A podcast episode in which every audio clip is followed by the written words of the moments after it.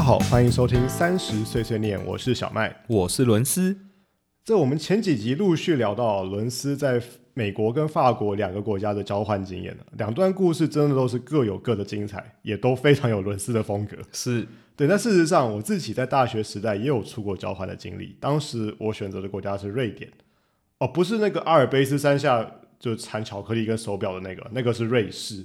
对我讲的是位在北欧的那个瑞典。大家很容易搞混，瑞士、瑞典分不清。对，伦斯，你环游世界的时候有去过北欧吗？其实我有短暂待在斯德哥尔摩，好像转机吧，所以待在那边大概三天左右。OK，你对北欧有什么印象吗？我那时候的印象只有干净而已，跟人都好高大，其实没有哦太深入的了解。确实，确实，其实跟伦斯还有多数台湾人一样，一开始我对瑞典甚至整个北欧都没有什么特别的印象，顶多就是知道说北欧都是高社会福利国家了。反正那种每次有一个跟社会福利有关的世界排名，他们那五个国家都排在世界前几。对啊，每次大家谈到社会福利，都一定讲北欧，北欧怎样啊，北欧怎么做啊？对，好像是个标准一样。对对，那很多人也问过我说，为什么当初交换会选北欧这个国家来来交换？老实说，哦，原因我也忘了，但我明明就记得我当初交换学校的时候，填志愿的时候，第一志愿就选了瑞士洛桑管理学院。那极有可能我根本就也看错，对。但总之，我本来其实就是想说去一个之后比较少有机会再去的国家交换。那瑞典就是平常我们不会不会就是说去就去嘛，因为真的蛮远的。是，那瑞典当时我们的合作学校乌萨拉大学世界排名其实也不错，嗯，那经济系也蛮有名的，所以就想说好吧，就去吧。对，那乌萨拉大学它位在乌萨拉这个城市，对，它是个位在斯德哥尔摩一个多小时车程外的一个人口二十万人的一个城市。一个多小时在那边算近很近，很近，很近。尤其是这个，呃，对不起，瑞典的城市多半都是被森林所包围的。哦，对，所以它其实它等于是要绕出那个森林，然后再到另外一个城市去，所以一个多小时的车程其实非常快。那人口二十万人这个大小，大概跟台北市新义区人口规模差不多。哎，不多哎，其实不多，因为新义区甚至不是台北市人口最多的区，它只排台北市十二个行政区第七而已。哇，对，那整个瑞典事实上人也不多，就才九百万人。对，那它土地面积是台湾的十倍大。地广人稀、对，啊，非常典型的地广人稀的一个国家。但因为瑞典有一大块的这个国土都在北极圈内，实在不是什么适合人居住的地方，所以多数人口都集中在南方。那包含斯德哥尔摩、包包含乌普萨拉都在呃瑞典的南部。然后了解，对，那呃乌普萨拉这个城市啊，虽然它人口只有区区二十万人，但它已经是瑞典的第四大城。这样竟然就第四大城了，对，那它也是瑞典的旧都，它有点类似于呃京都之于日本的概念。哦，对了解，它是也是瑞典的宗教中心。那我记得当地早期啊，在基督教传入之前，他是祭拜奥丁跟索尔的。哇，所以是北欧神话真的是有有在那边留下一些印记，对，就是那个漫威那个雷神索尔那个索尔，神索尔就就是他本人。对，那基督教传入之后，可能为了打击当地原本的信仰，因为基督教把这些都视为异端邪说嘛，哦，所以他就也把 Uppsala 当做是瑞典基督教信仰的中心。那瑞典的主教堂啊，它是一栋双塔式的哥德式建筑教堂，它就建在了 Uppsala。那至今仍然是 Uppsala 当地最高的建筑跟地标。那而后呢，瑞典王室也在 Uppsala 建立了大学。对，要知道这个欧洲最早的学术研究多半也都跟神学研究有关系。没错，对，那所以它盖在乌萨这个地方是蛮合理的一个选择。那而后，瑞典王室所有的成员全部都毕业自这所大学，这所大学同时也是我当时交换的大学——乌萨大学。OK，那刚提到瑞典王室建立大学，这个时间点是在一四七七年。哇，好久以前了，对，一四七七年，也就是五百四十六年前的，呃，换算成中国这边的历法的话，是明朝成化十三年。太久远了，一个五百四十六年的大学是个什么概念？哦，我跟大家解释一下。呃，现代大学这个概念在亚洲国家开始发迹，都是在二十世纪左右的事情。那当时多半都有这个读书救国、啊、抵御外侮、跟上西方先进国家的这个色彩。比方我们在台湾到至今都常常听到说，大学要走向国际啊，带领台湾迎向世界啊之类的。没错，对，那当然啦，对于亚洲国家来说，过去一百多年来，我们确实经历了很大的变革，也就是所谓见证了西方的船坚炮利吧。所以在那个时代背景之下，亚洲地区、亚洲国家的大学的设立，多少都带有一种民族复兴的包袱。啊，懂啊，懂。对，那反观瑞典，从一八一四年开始就是中立国，那它直到去年二零二二年，因为乌俄战争向乌克兰提供武器弹药跟军事物资，才终止了他中立国的立场。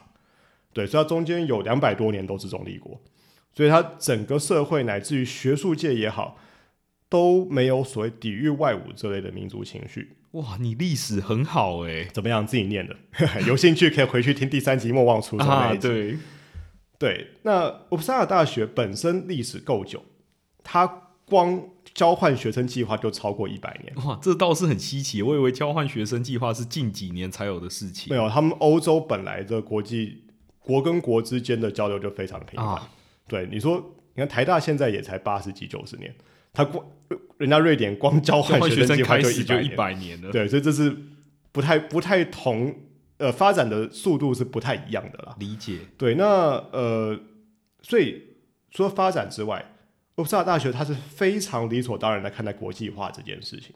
对，那时至今日，乌萨尔这座城市也演变成了一个大学城。对，因为它首都已经迁去斯德哥尔摩去了嘛，对，所以其实作为一个外国人，甚至像我作为一个不会讲瑞典语的外籍学生，在那边其实活得蛮舒服的。因为我记得瑞典它的英文普及率很高，是连小贩那些都可以跟你用英文沟通的，对吧？嗯，对，因为他们自己也知道没有什么鬼会讲瑞典文，他们很早竟才九百万，对他们很早就意识到这件事情，所以他们把这件事情普及到非常的极致。了解。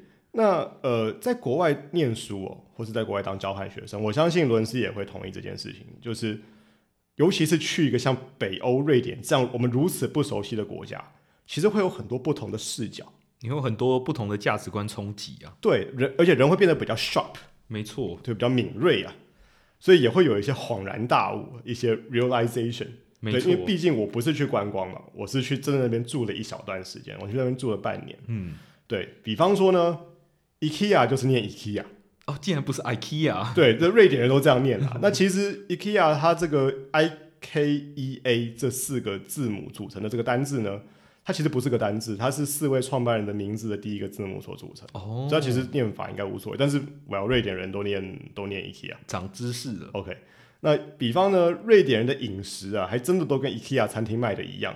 哦我们这段没有夜配哦，就是 牛肉丸啊、薯泥啊、鲑鱼派，就是这些东西。哇，当地其实还吃鹿肉，但是台湾应该是没有卖。台湾应该是没有，对，这有点太激烈一点。OK，那比方说啊，呃，我们常常在台湾听到一些北欧风的东西，北欧风的家具也好，北欧风的设计也好，那通常这所代表的是极简风格。对，会想到简约风格，对，那甚至呢，我们想到北欧，其实也会常常想到它举世闻名的性别平权。没错，那其实这些东西都有它的历史背景在。话说啊，北欧之所以流行极简风格，是因为古时候北欧其实物资非常不发达，那它的天气又非常非常的冷，所以冬天时候啊，在北欧的家庭，他必须全家人必须集中在一个房间，这房间可能是他整个房子里面唯一有暖炉的那个房间。哦，那为了取暖哦，所以他东西必须要精简，因为他把所有东西全部塞进那个房间，嗯度过冬天。那为了要收纳，为了要好收纳，然后为了要呃把所有东西成功的塞进那个小小的房间里头呢，这就成就了今天所谓的北欧极简风。竟然还有这样的缘由，对，那性别平权的话呢，则是源自于北欧人的先祖啊，就是维京人呢 （Vikings）。海盗，对，他是非常凶狠的一个民族啊。那男性通常都要出海打仗，呃，或是掠夺资源，因此留在家中的都是女性，也造就了北欧社会女性地位普遍较高。对为什么他留在家里面，然后地位还会比较高？是因为他掌控家里的资源，对，因为男性都出去打仗或是有所损伤啊。哦，了解，对啊，那你留在这个社会里头都是女性啊。理解，对，那另外一个方面呢，也跟呃不同性向的平权有关。对，因为这个一部分原因也是因为北欧人人少啊。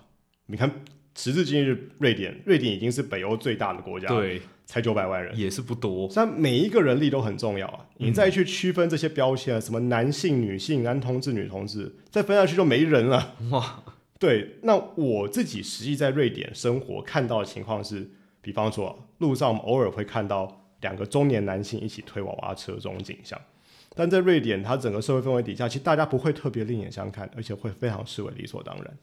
对哇，既然是，所以算是一件很自然的事啊。对，大家把这些事情看得非常理所当然。我相信今天在台北街头，就算台湾已经是个非常在亚洲，台湾在亚洲已经算是是平权同性平权上算是非常前前面的。但是你看到两个中年男性一起推娃娃车，你可能多少还是会多看几多眼看几眼，对有可能，可能不见得带有什么想法，可能就是会多看几眼。没错。在那边是视为理所当然。对，那其实这个也是北欧最让我震撼的一点，因为我们很多时候都说北欧是先进国家嘛，没错，那很多时候我们认为像刚刚我讲到的这种景象，这种把呃不同性向视为理所当然的这种表现，我们是认为是很先进国家的表现，可在他们眼里是如此的自然，如此的理所当然，而且如此的生活化。这很难让我想象哎。对，那我再举个例子哦，瑞典的厕所是没有分男厕女厕的，什么？对，它每一间都有独立的马桶跟洗手台，所以我们在亚洲常常会发现说，哦，女生真的很可怜，去百货公司都排一对很大排长龙。对不起，在瑞典男女生一起排队。哇，对那甚至刚刚伦斯提到的教育普及的程度，真的是连路边的阿桑都可以用极流利的英文跟我这个完全的外国人沟通了。这真的很难想象，就知道他这个东西不止发展的彻底，而且它已经发展的非常久。代表它的体系很完整啊。对，而且很久以前就这么完整了。嗯，所以这件事情给我的一个很大的启示就是，到底什么叫做先进国家？这个是我在瑞典的时候经常思考的问题。因为平心而论哦，瑞典的硬体啊、科技啊，跟台湾比起来，真的一点都不算先进啊。我举例来说，瑞典的机场，这它斯德哥尔摩附近的一间叫 Arlanda，大概是我遇过少数比桃园机场第一航厦还旧的机场了。对，但是你曾几何时会听到瑞典人说：“哇，我们机场好破，这丢脸丢到国外去啊！”至少我是没有听过了。对我在瑞典的卖点是完全没有听过。很难想象一个先进国家，但它硬体设备其实并没有大家想象的这么这么前面这对样子。，但是他们虽然机场很破，但是每一户人家，我举例来说，后院都布置的很漂亮。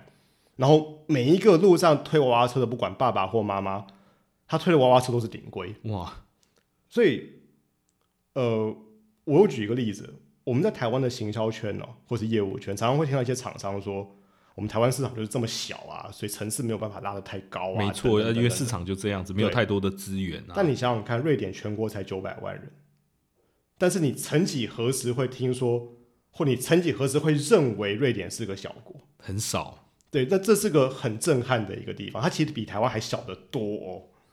对，那当然啦，刚刚讲那么多瑞典的好，瑞典跟北欧文化或它的社会制度也有他们的问题。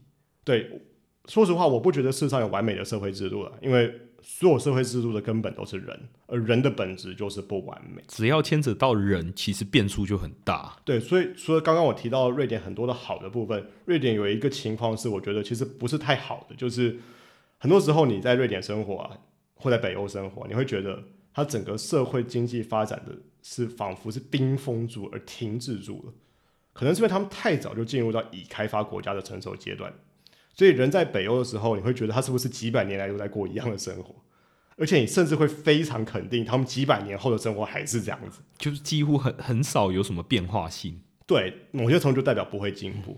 那你一个可能雄心勃勃年轻人在那种地方生活，到底是不是好事？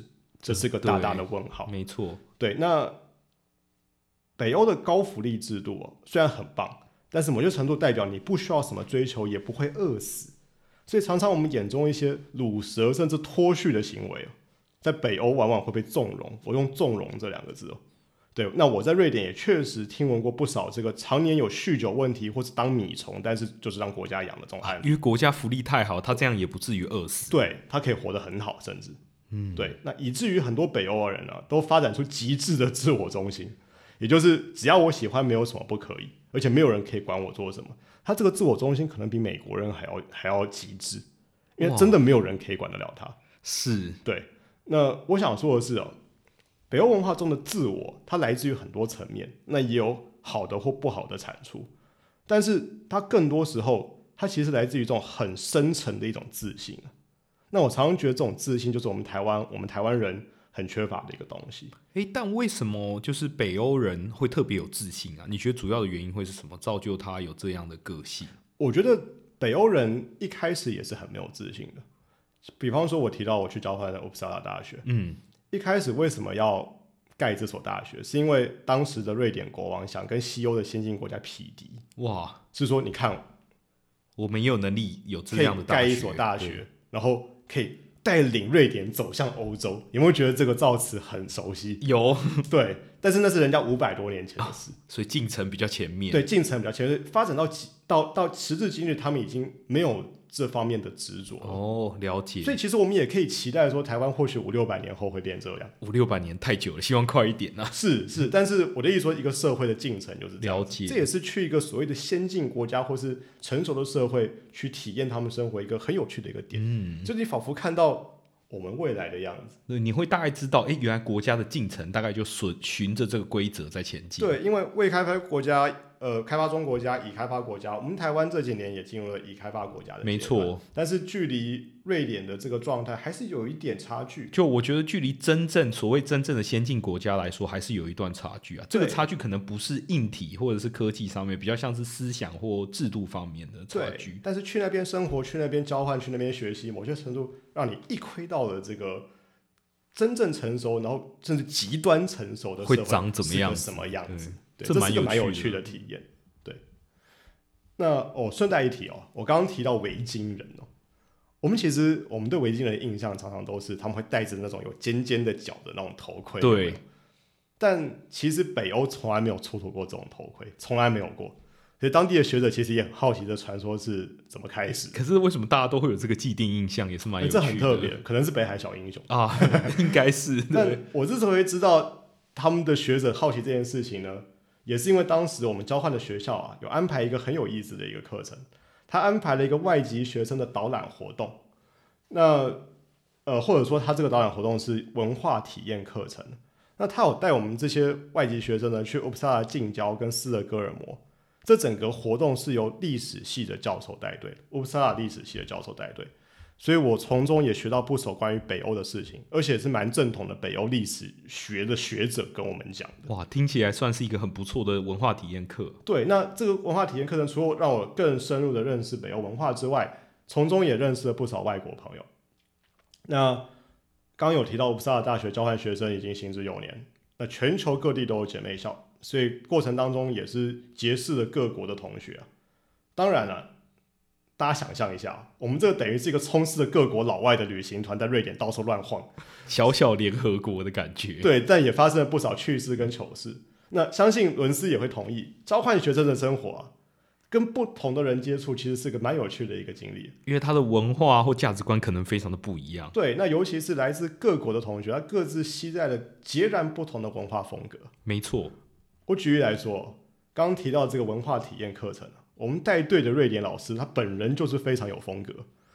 他在我们在每一个观光景点要出发前呢，他是不点名的，也就是大家约定好了几分，就是几点几分要上车，时间到他就发车，他是不管有没有人没没赶上车的，很酷啊。其实我觉得这样比较合理耶，就是这样比较有效率。因为每次出游如果都要等，总是会有人迟到，整个效率就拖延，对啊。他毕竟不是 tour guide 了，他是老师，是对啊，所以他都说他的他的手表是这个上帝的时钟啊，他哇说发车就发车，非发车就直接走，很很有个性，很酷啊。对，那碰到这种老师，碰到这种团队啊、团体啊，假如是你没赶上车的话怎么办？我可能就算了啊、就反正就自己回去或自己去玩了。对，可是偏偏呢、我们那个团呢、有一个日本女同学，她大概觉得没跟上这个行程是个失礼的行为啊。你要知道，日本人对失礼的行为这件事情是很无法忍受，非常看重，因为他觉得不能丢脸啊。对，所以那天情况就是呢，我们游览车开走，就这位日本女同学没有赶上车，她第一时间反应啊，不是回家，是跳上脚踏车开始追啊。但他竟然能够找到脚踏车，也是蛮厉害的。哦，对，那边其实类似这种租借脚踏车蛮盛行的，但是你要知道，乌普萨拉它是一个有点小山坡的这个地形啊，要追起来也是不容易、啊。不容易。就我们游览车开了十几分钟了，游览车司机突然跟带队的老师说、啊，我们后面好像跟了一个 Asian girl，啊骑着脚踏车，貌似要超车啊。这个瑞典老师大傻眼了，立刻请司机赶快停车，让那个那位同学上来。他会非常的惊讶，怎么会有人坚持到这个程度？对啊，就那个日本女女同学一上车九十度鞠躬了，这个瑞典老师大为惊吓。你别说瑞典人惊吓，我们都其他人都吓到了。他真的是非常非常的坚持，不能脱队啊，就是不能失礼，这永远不要低估咱们亚洲人的意志力啊，就是就是完美的展现。真的，刚刚那个情况是出发的时候没有上到车，还有一次我们同团有个土耳其的同学。他是在回程的时候没有上到车，而且那次我们是去瑞典的首都斯德哥尔摩，这等于是一个人被丢包在斯德哥尔摩这个城市里头。斯德哥尔摩是瑞典首都，也是瑞典呃人口最密集的地方，三百万人。瑞典整个国家才九百万人，那三分之一人口都在斯德哥尔摩。那他在他被丢包在斯德哥尔摩，等于就是一个阿多啊，在一个那么大的城市里面迷航了。那斯德哥尔摩是一个由群岛所构成的城市。这边也顺便跟听众朋友们介绍一下，呃，它整座城市是由好几个岛所组成的，然后这些岛就散落在这个广大的波罗的海上，其实是个蛮美也蛮有趣的城市。但是哦，要在这种城市迷航哦，一点都不有趣，因为交通线超级复杂，而且它跟所有的欧洲老城市一样。这个新城区跟旧城区是交错的，哇，听起来这样要自己回去其实不容易啊。对，总之啊，要从斯德哥尔摩回到乌普萨拉，最快的方式就是自己想办法搭机车去斯德哥尔摩火车站，再转搭火车回到乌普萨拉。哦，听起来还算可以啊，毕竟拦一台计程车到那个斯德哥尔摩火车站就行了。对，一般情况是这样，可是偏偏这位土耳其同学英文不太灵光啊，哇，这有一点困难啊。对，那偏偏欧洲很多计程车司机都不是当地人。啊，所以他那天他就拦了计程车，然后跟这个司机鸡同鸭讲了半天，都听不懂。然后他想，糟糕，怎么办？就后来才发现了，他是土耳其人嘛？没错，他才发现那个计程车司机也是土耳其人。哦，他乡遇故知。确实，很多土耳其人去欧洲是开计程车讨生活。哇，那遇到老乡啊，这是好险，很开心啊，能不亲土亲嘛？这叫对。听说那个计程车司机不止把我同学载到了。斯德哥尔摩火车站还坚持不跟我同学收钱，你看多有人情味哇！对老乡人很好，对啊，这其实也是蛮有趣的一些故事。那这都是我交换期间遇到的奇特的风土人情。我相信跟伦斯在美国、法国体验到的也有些许的不同。我觉得是很有趣的经验，因为大家毕竟对于北欧其实想法概念是非常陌生的。主要还是我们对于瑞典或者北欧都太陌生了，所以它其实有很多值得去探讨的点。那这些点都成为我交换生涯的许多亮点。那要论我交换生涯的亮点，必须讲到那年冬天，我们一群台湾跟香港的同学北上到北极圈看极看极光的疯狂旅程。对，大家想到北欧一定会提到极光。对，而且我们那天那时有看到，哇，你们运气算很好。对，那趟旅行啊，哇，现在回想起来也是很多有趣的故事，还有更多我们在台湾根本无从想象起的奇妙遭遇。